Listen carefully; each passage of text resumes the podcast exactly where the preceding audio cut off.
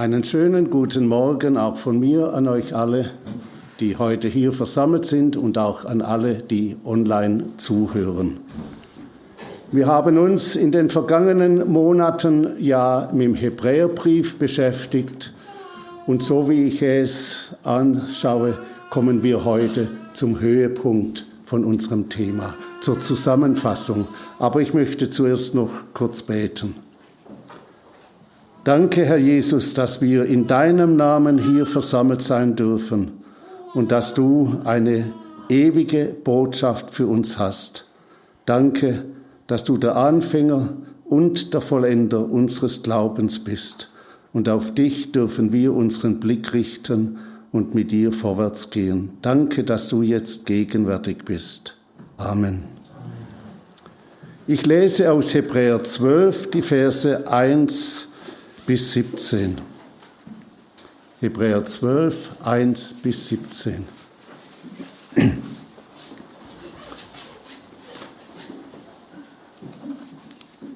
Darum auch wir, weil wir eine solche Wolke von Zeugen um uns haben, lasst uns ablegen alles, was uns beschwert und die Sünde, die uns ständig umstrickt, und lasst uns laufen mit Geduld in dem Kampf, der uns bestimmt ist, und aufsehen zu Jesus, dem Anfänger und Vollender des Glaubens, der, obwohl er hätte Freude haben können, das Kreuz erduldete und die Schande gering achtete und sich gesetzt hat zu Rechten des Thrones Gottes.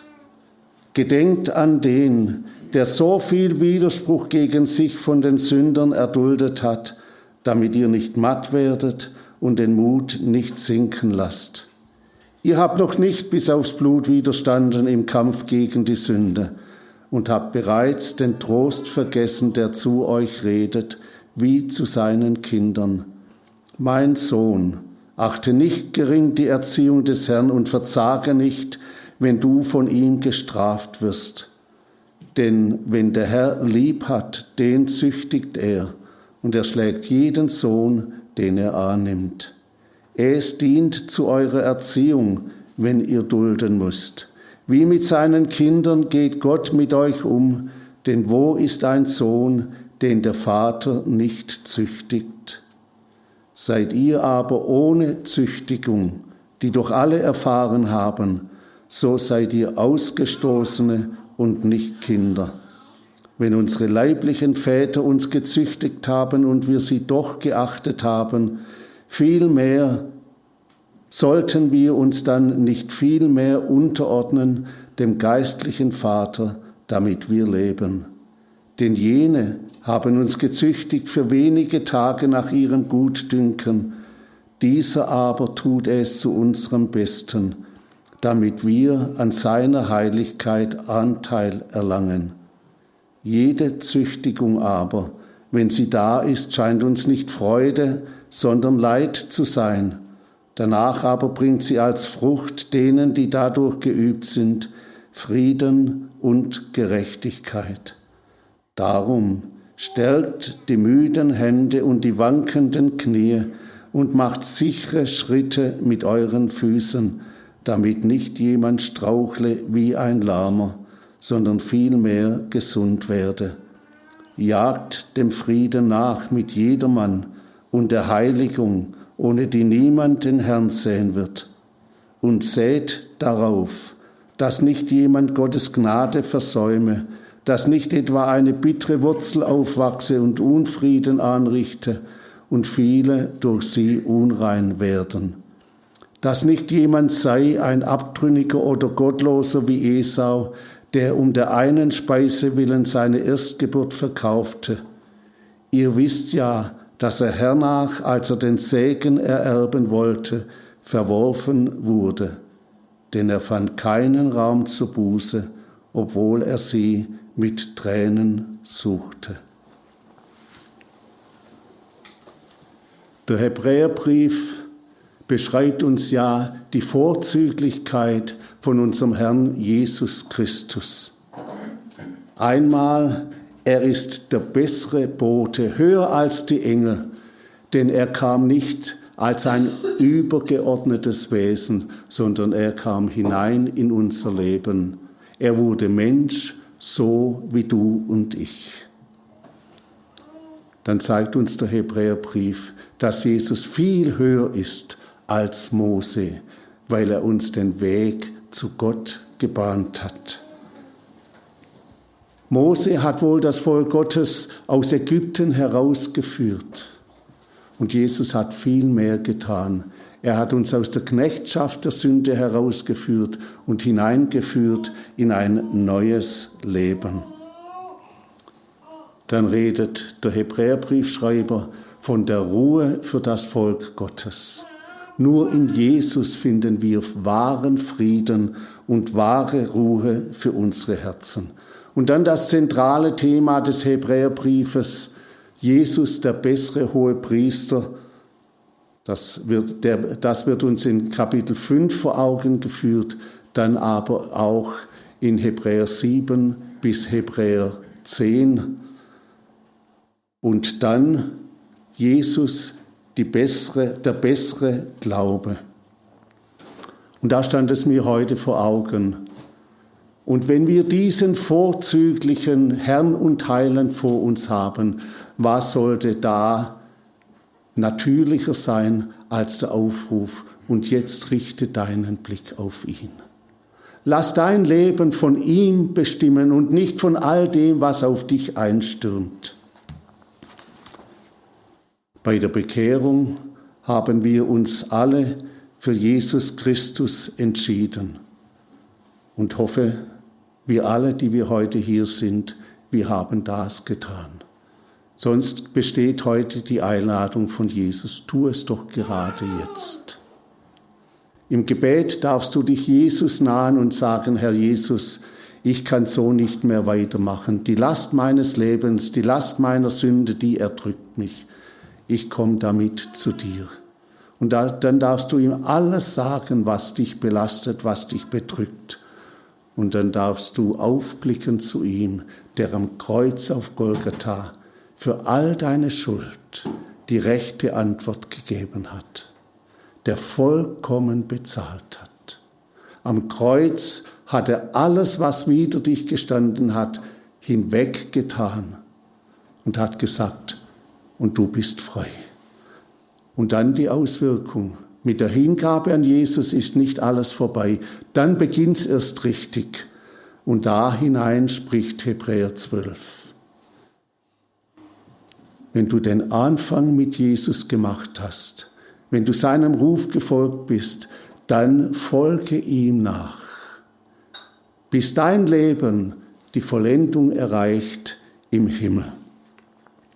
Darum geht es. Jesus, der Anfänger und Vollender, der hat uns eine ewige Heimat erworben, den Ort der Herrlichkeit bei Gott dem Vater. Und unser Erdenleben hier, das ist nicht losgelöst von der himmlischen Heimat.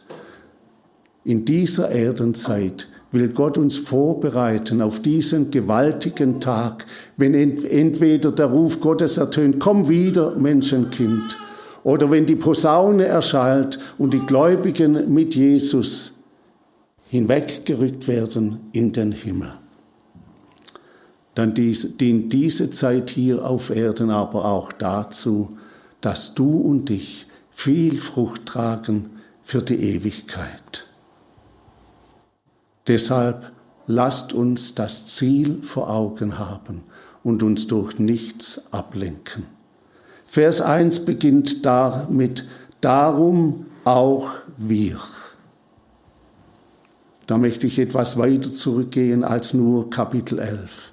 Darum auch wir, weil wir einen ewigen hohen Priester, einen ewigen Fürsprecher haben bei Gott dem Vater und nun freien Zugang zu Gott, wo wir mit all unseren Anliegen hingehen dürfen. Deshalb lasst uns vorwärts gehen. Lasst uns weitergehen in dem Glaubenskampf, der uns verordnet ist. Dann sagt uns Gottes Wort aber auch, liebes Kind Gottes, du bist nicht allein. Das, was du erlebst, das haben vor dir schon zigtausende erlebt. Habe ihr Ende vor Augen und folge ihrem Glauben nach. Diese Glaubenshelden, Glaubenszeugen, die ermutigen uns, ihnen nachzueifern, in den Herausforderungen des Lebens es ihnen gleich zu tun und uns an unseren großen Gott zu halten. In diesem Vertrauen zu Gott gingen sie vorwärts, auch dort, wo sie großen Schwierigkeiten und Widrigkeiten begegnet sind. Und nicht zuletzt die Ermutigung, mache es wie Abraham, von dem geschrieben steht, Abraham hat Gott vertraut und das ist ihm gerechnet zur Gerechtigkeit. Dann gibt es so viele Beispiele, wie Menschen eben diesem Ruf gefolgt sind, nicht an den Zu- und Umständen hängen zu bleiben, sondern auf den zu blicken, von dem Antwort und Hilfe kommt. Ich denke da an Josaphat, wo die Feinde eingedrungen sind in Israel. Wir erleben das in unserer Zeit, was das mit dem Volk Gottes macht. Und da steht Josaphat da, obwohl er eine gewaltige Armee hatte. Eine Million 160.000 wehrfähige Soldaten. Und trotzdem steht er da und sagt, du großer Gott, wir wissen nicht, was wir tun sollen. Und jetzt, sondern unsere Augen sehen nach dir. Und Gott gab Antwort. Gott hat Befreiung geschenkt. Ich denke an, Samuel, äh, an David, der aus Angst vor der Verfolgung von König Saul ins Philisterland geflohen ist und erleben musste, dass es nicht besser, sondern noch schlimmer wurde. Und plötzlich erlebt er, wie sich seine eigenen Leute gegen ihn wenden, Steine aufheben und im Begriff sind, ihn zu steinigen. Und da dringt zu David wieder die frohe Botschaft David. Du hast es doch selber besungen, der Herr ist mein Hirte. Und da lesen wir, und David stärkte sich in dem Herrn, seinem Gott. Und dann fragte er, Herr, was soll ich tun? Macht es überhaupt Sinn, den Feinden nachzujagen? Und Gott sagt, jage ihnen nach. Und dann im Lauf des Kapitels lesen wir diesen gewaltigen Satz, David aber brachte es alles wieder. Dann wurde ich an Jesaja erinnert der sich in die Gegenwart Gottes führen ließ, in den Tempel, ins Heiligtum ging und dann plötzlich sein Leben im Lichte Gottes gesehen hat und voller Schrecken gerufen hat, ich bin ein Mann des Todes. Ich tauge nicht in diese Reinheit, in diese Heiligkeit, in diese Herrlichkeit. Wehe mir, ich vergehe. Und Gott neigt sich zu ihm und gibt Antwort vom Altar.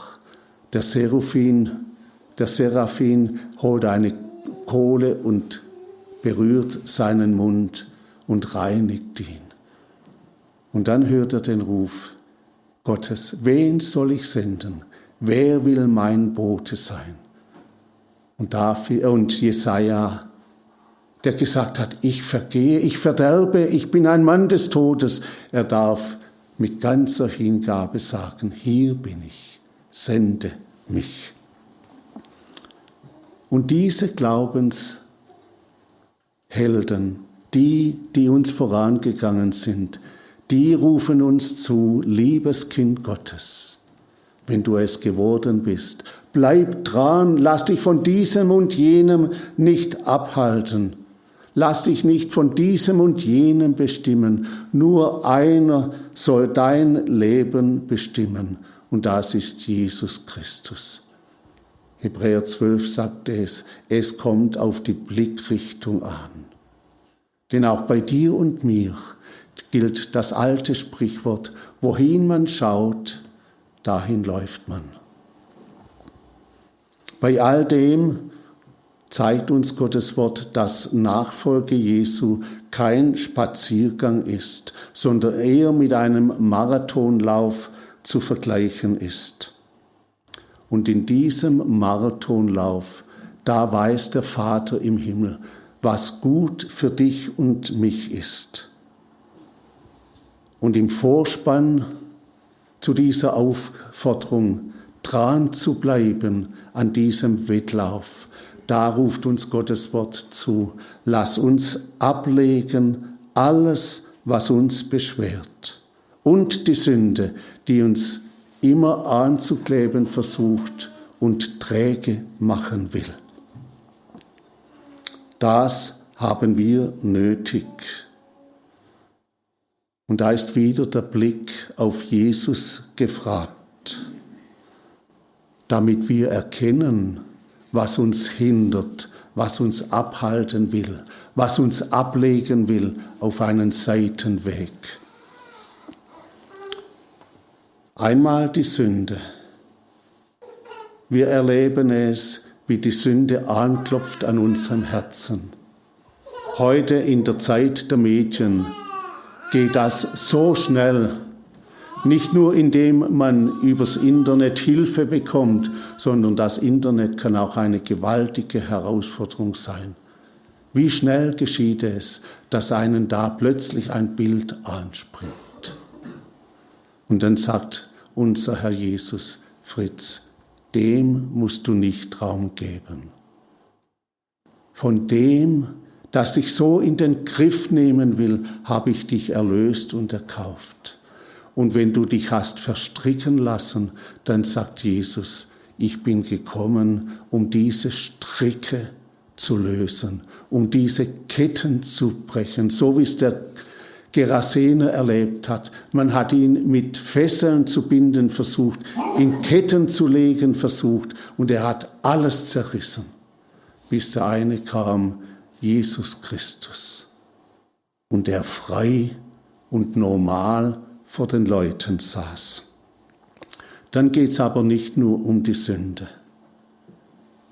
Ein Wettkämpfer, der verzichtet auf dieses und jenes. Ihr könnt es selber nachlesen, was der Apostel Paulus alles ab, aufzählt, dort in 1. Korinther 9, auf was er verzichtet, um fruchtbar zu sein für Gott, um das Ziel zu erreichen darf ich uns alle auffordern, einmal stillzustehen vor Jesus Christus, unser Leben vor ihm auszubreiten und uns zu fragen, Herr Jesus, fördert es mich in meinem Glaubensleben? Vertieft es meine Liebe zu ihr? Ist das, was Raum gefunden hat in meinem Leben, etwas, das dich ehrt, das mich aufrichtet, oder reißt es mich nieder? Bringt es mir dir näher? Das ist immer wieder hilfreich, wenn man sein Leben vor Gott offenlegt. Und dann betet, weise mir, Herr, deinen Weg.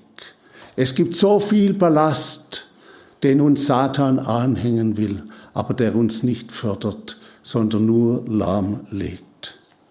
Da dürfen wir stillstehen und fragen, Herr Jesus, wie beurteilst du die Musik, die ich höre? Was sagst du zu den Partys, die ich besuche? Was sagst du zu meinem Medienkonsum, zu den Computerspielen, die ich spiele? Was meinst du zu der Genusssucht, der ich mich immer wieder hingebe? Wie steht's um meine Gewohnheiten, um meine Freundschaften und da gäbe es noch viel mehr aufzuzählen. Wenn wir stillstehen vor ihm, dann deckt Gott auf.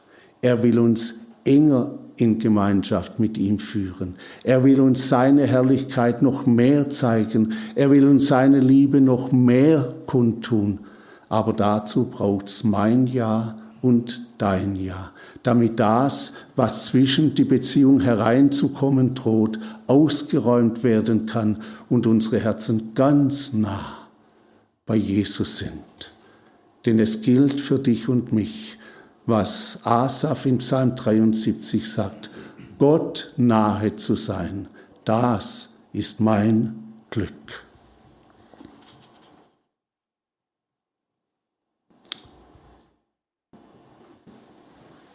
Wenn du angefochten bist, wenn du leidest am Körper, in den Beziehungen oder wo auch immer, und wenn der Feind dich matt und mutlos machen will, wenn er dir zurufen will, es hat ja doch keinen Wert. Es ändert sich ja gar nichts. Du betest, du rufst, du gehst in die Gemeinde und nun schau dein Leben an. Dann denk, an all das, was Jesus für dich erlitten hat. Wie er selbst den bittersten Weg ans Kreuz gegangen ist und dann dort nicht als Versager hängt, sondern als der, der im Triumph rufen kann, es ist vollbracht. Jesus, der dir den Glauben geschenkt hat, der dir den Anfang mit Jesus geschenkt hat, er will auch der Vollender sein. Die Glaubenshelden, sie ermutigen uns, sie sind, haben in unsäglichen Leiden ausgeharrt, festgehalten an Jesus. Ich denke da an Hiob. Und wisst ihr, er hat in seinem Leben sein Herz vor Gott ausgeschüttet. Er hat kein Hehl aus seinem Herzen gemacht. Und wir sagen manchmal, wie konnte er so mit Gott umgehen? Und Gott gewährt es ihm. Und plötzlich begegnet ihm wieder Gott. Und Gott hat ihn durchgetragen durch diese lange Leidensschule. Darf ich euch fragen, hatte Hiob gesündigt? War es Strafe Gottes, dass er so beraubt wurde, der Kinder beraubt wurde, Hab und Gut beraubt wurde, der Gesundheit beraubt wurde, musste Gott ihn strafen? Oh nein, es ging nicht um Strafe. Und wenn Gott dich in die Schule nimmt, liebes Kind Gottes, dann denke dran, es geht nicht um Strafe, es geht nicht um Vergeltung. Die Strafe, die hat Jesus am Kreuz auf Golgatha getragen. In all dem, was du als Kind Gottes erlebst, da geht es um die Erziehung Gottes. Und wozu soll die Erziehung dienen? Damit du ein Prestigeobjekt deiner Eltern bist, damit sie mit dir glänzen können, damit sie sagen können, da schaut her meinen wohlerzogenen Sohn. Oh nein, das ist nicht das Hauptziel des Vaters. Es geht um deine Zurüstung fürs Leben. Es geht, dass der Friede in deinem Leben regieren kann und damit dein Leben von Gerechtigkeit Gottes zeugen darf. Nur ein Beispiel, wie dieser Friede gestört werden kann. Ich wurde erzogen, es wurde mir gesagt, Fritz, mit vollem Munde spricht man nicht. Ein treffender Rat. Und trotzdem finde ich mich immer wieder, wie ich im Gespräch plötzlich vergesse, dass ich zuerst meinen Mund lehren sollte, bevor ich rede. Und da war ich in einer Evangelisation einmal eingeladen bei einer Familie und da kamen wir eben auch ins Gespräch und da im Eifer habe ich eben auch nicht immer den Mund gelehrt. Und dann fängt ein Kind an zu reden und dann sagt die Mutter, Marleen, mit vollem Munde spricht man nicht. Da saß Sie hat ja die Tochter angesprochen, aber es hat mich genauso getroffen. Mein Vater wollte mich von dem bewahren. Er gab mir gute Wegweisung fürs Leben. Und so hatte es unser Vater im Himmel noch viel mehr im Auge. Voller Liebe waltet er über deinem Leben. Was er tut, wo er dich hineinführt, was er geschehen lässt, das hat, das ist nie sinnlos. Da steht immer ein göttlicher Plan dahinter. Und er hat all das, was du erlebst, ganz genau bemessen. Und die Verse 5 folgende, die zeigen uns, dass das Ausdruck der Liebe Gottes ist, dass das ein Zeichen dafür ist, dass du sein Kind sein darfst, dass du ihm nicht gleichgültig bist, sondern dass du wertvoll bist in seinen Augen. Wisst ihr, Erziehung, die ist ganz schön anstrengend. Und Gott scheut diese Herausforderung nicht. Er liebt dich, darum wendet er alles daran, um dich zuzubereiten für die Ewigkeit, um dich auszurüsten fürs Leben. 2. Korinther 4, Vers 17 und 18 ruft uns zu, denn unsere Trübsal, die zeitlich und leicht ist, die schafft etwas in deinem und meinem Leben, die schafft eine ewige und über alle Maßen wichtige Herrlichkeit. Und nun hört wieder Hebräer 12, 2. Uns die wir nicht sehen auf das Sichtbare, auf das, was uns ablenken und auf uns einstürmen will, sondern auf das Unsichtbare. Herr Jesus, du siehst mich, du kennst mich, du liebst mich und danke, dass du mich führst auf dem Weg zur ewigen Heimat. Denn was sichtbar ist, das ist zeitlich, was aber unsichtbar ist, das ist ewig.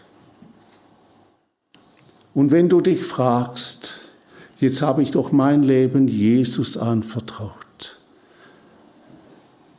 und ich habe schon so lange gebetet und es ändert einfach nicht, dann hör, was Gott in Römer 8, Vers 18 sagt. Denn ich halte es dafür, dass dieser Zeit Leiden der Herrlichkeit nicht wert sei, die an uns soll offenbart werden. Und noch einmal, hinter all dem, was dir begegnet, sieh die liebende, erziehende Hand unseres großen Gottes, der dir zuruft, liebes Kind, ich habe dich je und je geliebt, darum habe ich dich zu mir gezogen aus lauter Güte. Achte es nicht gering, wenn du meine erziehende Hand spürst, wenn sie dir schwer wird. Das sagt David davon, deine Hand lag Tag und Nacht schwer auf mir. Und als all das nichts genützt hat, sendet er den Propheten Nathan, der ihm die Binde von den Augen nimmt, die Verblendung wegnimmt das in sich gekehrt sein wegnimmt, den, Sand, den Kopf in den Sand stecken und David plötzlich sieht, was er angerichtet hat. Als der Prophet Nathan sagt, David, du bist der Mann, der so frevelhaft gehandelt hat, der deinem Nächsten so großes Elend zugefügt hat und mit diesem die Augen öffnen, führt Gott in die, ihn in die Freiheit. Wodurch?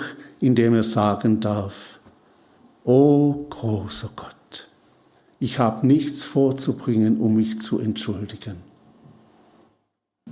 Ich bin der Mann, der den Tod verdient hat. Und dann handelt Gott mit David ganz neutestamentlich wenn wir unsere Sünden bekennen, wenn wir offenbar werden vor ihm, dann ist Gott treu und gerecht, dass er uns die Sünden vergibt und reinigt uns von aller Ungerechtigkeit. Gottes Wort sagt, wir haben nicht Freude an der Korrektur Gottes. Aber denk noch einmal darüber nach. Gott verfolgt damit einen wunderbaren Plan. Er will dich ertüchtigen fürs Leben, damit du brauchbar sein darfst zur Ehre Gottes in dieser Zeit. Und nicht zuletzt, mit all dem, was du erlebst, verfolgt Gott das wunderbare Ziel, dich umzugestalten in das Bild Jesu. Und dann noch kurz ein Gedanke über die Verse, die ich nicht gelesen habe, oder noch ein Gedanke vorher. Da mahnt uns Gottes Wort, jagt dem Frieden nach mit jedermann und der Heiligung, ohne die niemand den Herrn sehen wird, und sät darauf, dass nicht jemand Gottes Gnade versäume, dass nicht etwa eine bittere Wurzel aufwachse und Unfrieden anrichte und viele durch sie unrein werden. Da bittet Gott inständig, liebes Kind Gottes, sei kein Stolperstein für deine Nächsten. Und lass dort, wo man dir einen Stolperstein in den Weg gelegt hat, dies nicht Wurzel tragen in deinem Herzen, indem du diesem Angriff Satans Raum gibst, der nagt am Herzen, der sagt, und es ist einfach nicht recht. Und du berufst dich noch auf den Psalmschreiber, der sagt, Recht muss doch Recht bleiben. Wie gehen wir um mit der bitteren Wurzel? Wie gehen wir um mit all dem Unrecht? Wieder der Aufruf, Aufsehen auf Jesus den Anfänger und Vollender unseres Glaubens, so wie Jesus dir vergeben hat, so darfst auch du vergeben. Am Kreuz auf Golgatha hat er die, dir die Gnade, die Kraft erworben, um zu vergeben, nicht zuzurechnen, keine bittere Wurzel aufwachsen zu lassen, sondern dein Herz von der Liebe Gottes erfüllen zu lassen, immer wieder neu. Und dann sagt uns Gottes Wort, wir sind nicht zum Berg Sinai gekommen, wo das Volk voller Schrecken gerufen hat. Mose, wir können es nicht ertragen, diese Schrecken, schreckliches, dieses schreckliche Reden Gottes mit Blitzen und Donner begleitet. Lass Gott mit dir reden und dann rede du mit uns.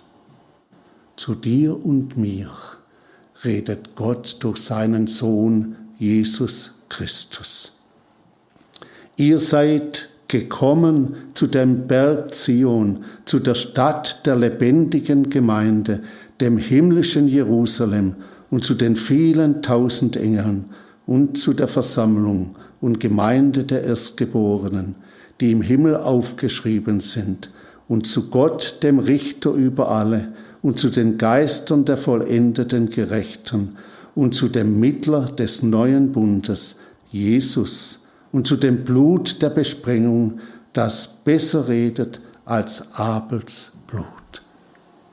Und jetzt halte dich an ihn, richte deinen Blick auf Jesus, und du wirst die Dinge dieses Lebens im göttlichen Licht sehen. Und dann darfst du das Ziel vor Augen haben mit der Gewissheit, danke Herr Jesus, dass deine Zusage gilt, dass du nicht nur den Anfang schaffst, sondern dein Werk auch in mir vollendest und dass du mich ein Werkzeug in deiner Hand sein lässt, wo ich auch andere ermutigen und anderen weiterhelfen darf, wo ich ein Segen darf hier in dieser Zeit. Möchte noch beten. Danke, Herr Jesus, dass du der ewige hohe Priester bist. Du bist der, der, dich, der sich zu Rechten Gottes gesetzt hat. auf diesen Platz der göttlichen Autorität und Vollmacht. Danke für deine Zusage, dass du uns fest erhalten willst bis ans Ende und dass du in all dem, was geschieht, einen ewigen Plan hast und dass du nur das Beste für uns im Sinn hast. Lass uns das immer wieder neu erkennen. Ich bitte dich von Herzen drum. Du weißt, wie der Feind uns niederreißen will, uns mutlos machen will, uns zur Aufgabe drängen will. Aber danke, Herr Jesus, dass wir uns an dich halten dürfen und dass du es bist, der uns hält und ans herrliche Ziel bringt. Wir preisen dich und beten dich an. Amen.